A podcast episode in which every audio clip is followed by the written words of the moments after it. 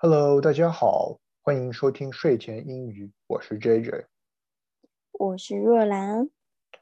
这一期我们要看完《摩登家庭》里那一集最后一个对话。嗯，话不多说，我们来看对话吧。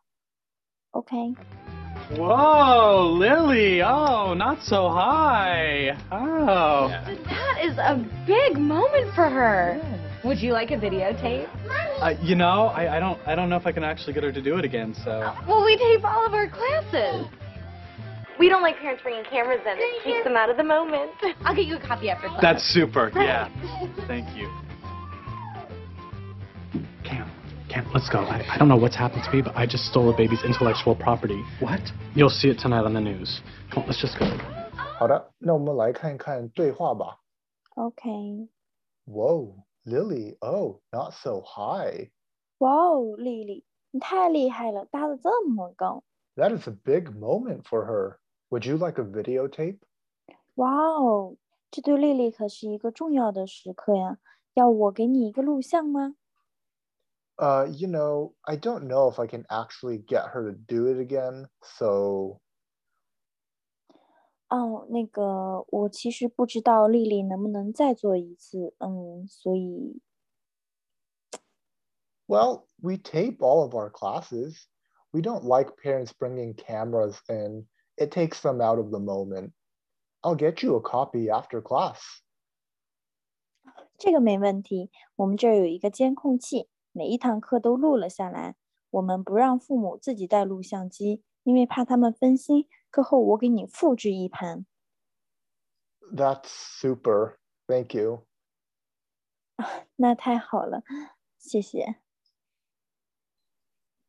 Cam, let's go. I don't know what's happened to me, but I just stole a baby's intellectual property. Cam，我们走吧。我不知道自己怎么搞的，刚刚居然偷了一个儿童的艺术品。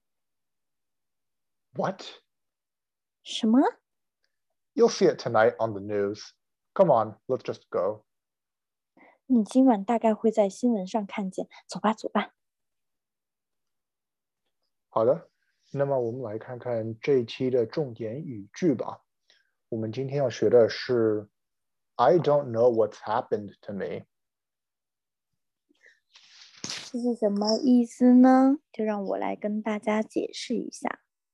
这是我不知道自己这是怎么了， I don't know what's happened to me。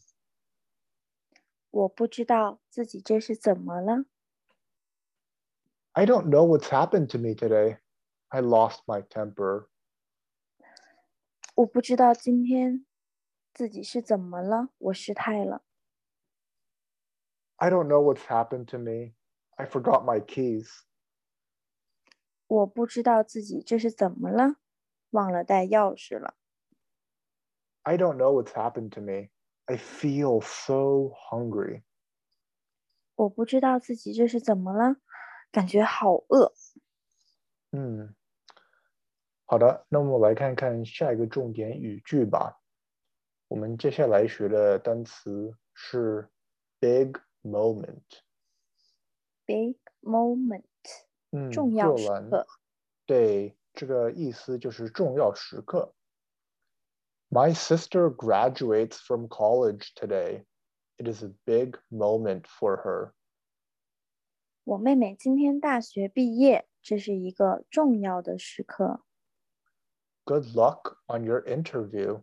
It is a big moment. 我妹妹今天大学毕业，这是一个重要的时刻。 Good luck on your interview. It is a big moment. 祝你面试成功，这对你是一个重要时刻。 Good luck on your interview. It is a big moment. 祝你面试成功，这是对你，这对你是一个重要时刻。 The day you are married will be a very big moment. 你结婚那天肯定是一个非常重要的时刻。 The day you are married will be a very big moment.